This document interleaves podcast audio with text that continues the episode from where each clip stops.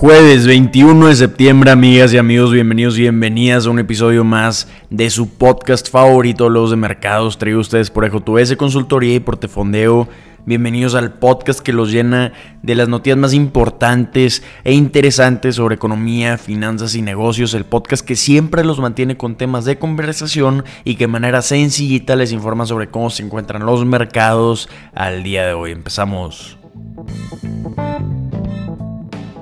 Ya saben con qué empezamos. Empezamos hablando de cómo amanecieron los mercados. El día de hoy tenemos mercados con un tono rojo, con el Dow Jones cayendo antes de la apertura 40 puntos o un 0.10%. El SP 500 abajo un 0.23% y el Nasdaq un 0.33% abajo. Ayer cerramos con el Dow abajo 76 puntos un 0.22%. El SP 500 cayó un 0.94% y el Nasdaq un 1.53%. Hablando del tipo de cambio, vimos que dio un salto el dólar contra el peso, apreciándose un 0.7% tras comentarios del presidente de la Reserva Federal. Ayer concluyó la reunión de la Reserva Federal donde discutieron sobre las decisiones de política monetaria. Vamos a estar hablando de esto en unos momentos. Por el momento, el tipo de cambio se encuentra a 17.12 pesos mexicanos por dólar. Entonces, ya pasando de cómo están comportando los mercados accionarios, vamos a platicar de qué vimos de la Reserva Federal anunciaron que van a mantener la tasa de interés sin cambios, obviamente con esperada todo el mercado, pero esperan otra subida en la tasa de interés antes de que termine el año.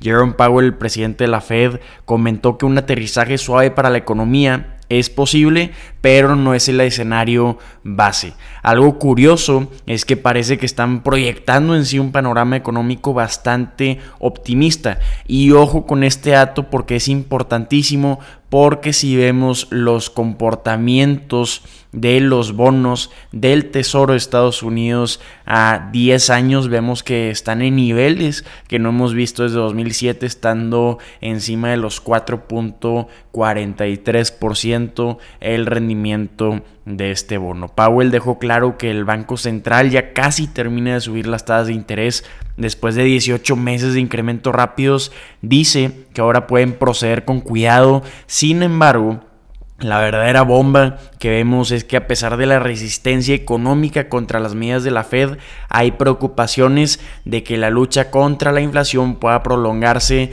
Esto observando claramente el comportamiento del petróleo que se encuentra en máximos que no hemos visto desde 2022.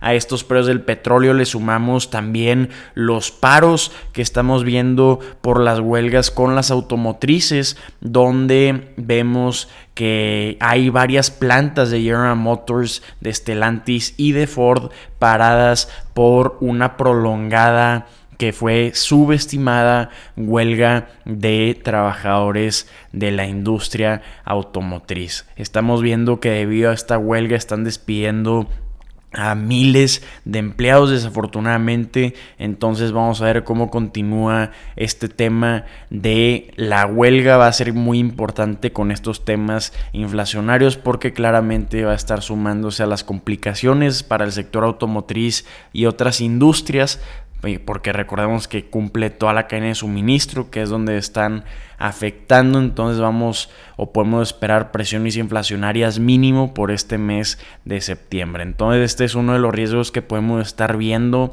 hablando de otras noticias, además de la Reserva Federal, porque ya vimos que las proyecciones fueron optimistas, vemos que FedEx tuvo un incremento de 5% en sus acciones tras presentar resultados que superaron las estimaciones de los analistas.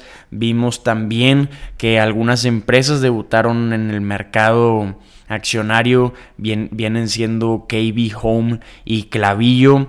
La firma de automatización de marketing Clavillo debutó el día de ayer y vimos que sus acciones cayeron un 2% en su oferta pública inicial. Entonces no ha sido un buen arranque para esta empresa Clavillo en su primer día en la bolsa. Hablando Instacart pues cayó el día de ayer un 11% en su segundo día cotizando en el mercado eliminando la mayoría de las ganancias que se generaron por la oferta pública inicial del día de antier. Entonces estamos viendo que aunque había mucho optimismo en cuanto a estas ofertas públicas iniciales, pues se está reduciendo rápidamente. Yo creo que probablemente va impulsado por el timing en el que hicieron su oferta pública inicial que coincidió con estas noticias de presiones inflacionarias y también los comentarios de la Reserva Federal. Vamos a ver cómo continúa el desempeño de estas empresas debutando en el mercado accionario.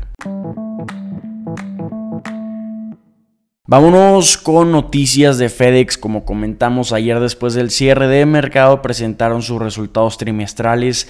Esta empresa sorprendió a los analistas y por eso están incrementando el día de hoy sus acciones cerca de 6% antes de la apertura, incrementando un 5.77%. Sin contemplar este incremento en sus acciones, tiene un valor de mercado la empresa de 63 mil 10 millones de dólares. Ha incrementado un 41% la empresa en lo que va 2023. Ha sido un gran año para esta empresa ha estado incrementando constantemente su acción en los últimos meses y si vemos su evaluación desde 2021 pues está bajo solo un 21%. Entonces vamos a platicar de la historia que hemos estado viendo con FedEx, que hemos estado analizando. Siempre que presentan resultados, normalmente hablamos de estos resultados y algo que podemos platicar o concluir es que FedEx ha estado viendo que ha estado cayendo la demanda y han estado decidiendo ajustar su cinturón. Parece ser que a FedEx le están funcionando, aunque vieron caer sus ingresos, este gigante de envíos ha estado mejorando sus márgenes gracias a serios esfuerzos de reducción de costos. Entonces, ahorita algo que está preocupando un poco es que nos estamos acercando a esta temporada pico donde todo el mundo envía regalos navideños, pero de acuerdo a resultados de FedEx y también a comentarios de los ejecutivos, pues esperan que esta temporada pico sea más tranquila este año. Pero hablando de cambios importantes que están anunciando con estos resultados, pues FedEx está fusionando sus unidades Express y Ground y atención, con esta fusión estiman ahorrar 4 mil millones de dólares en dos años con esto ya han iniciado en algunos mercados de Estados Unidos, pero va a llevar tiempo en completar esta fusión. Esto es parte de esta campaña para eficientizar los gastos y los costos para mejorar los márgenes y hablando de recorte están dando frutos y la prueba está en los resultados. FedEx tuvo una utilidad de 1080 millones de dólares superando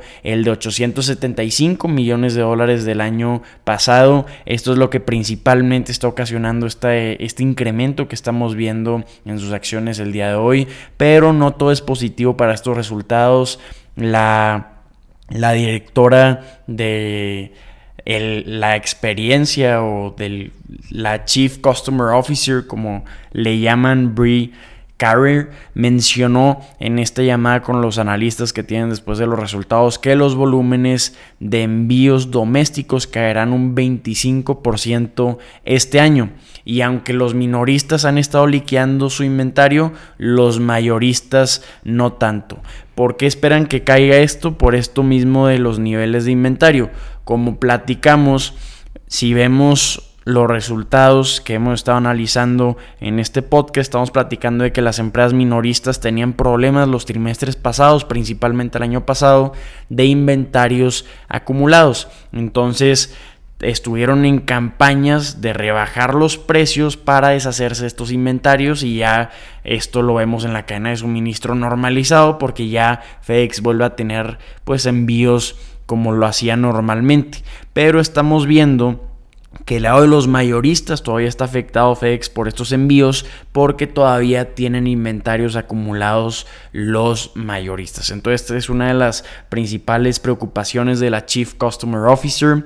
Y otro dato curioso para FedEx es la competencia. Después de un auge de envíos que vimos durante la pandemia, FedEx dice que ha estado logrando atraer clientes de otros servicios, en especial por posibles problemas laborales en empresas como UPS, donde tuvieron algunas huelgas y tuvieron que incrementar muchísimo los salarios de sus empleados para arreglar estas situaciones. Pero estamos viendo más cambios. FedEx planea introducir un recargo típico para la temporada navideña y subir las tarifas en un 5.9% en enero. Y aunque la empresa prevé que los ingresos se mantengan estables este año fiscal, viendo comentarios del director ejecutivo, vemos que han pues estado elevando su capacidad de envíos, que esto va a ser interesante al cierre del año. Y terminando con una nota laboral, aunque FedEx ha estado aislado de los problemas laborales que otras empresas han estado enfrentando, lo estamos viendo actualmente con la industria, industria automotriz, lo estamos viendo al principio del año con UPS, pero vemos que FedEx no está completamente libre. Recientemente algunos pilotos de la empresa rechazaron un nuevo contrato laboral, lo que significa que tienen que seguir con estas negociaciones en el futuro. Entonces definitivamente darle seguimiento a esta noticia porque va a ser muy importante viendo cómo está afectando este tipo de noticias o situaciones a otras industrias y competidores. Amigas, amigos, soy Eduardo y estas son las noticias que tienen que saber el día de hoy. Espero que la información compartida les haya resultado de gran utilidad. Si así lo fue, los invito a compartir este contenido, a calificar honestamente este podcast en donde nos estén escuchando y si tienen cualquier duda, comentario, retroalimentación, los invito a buscarnos en redes sociales para que por ahí platiquemos. Espero que tengan un excelente día y ánimo. Mañana nos vemos.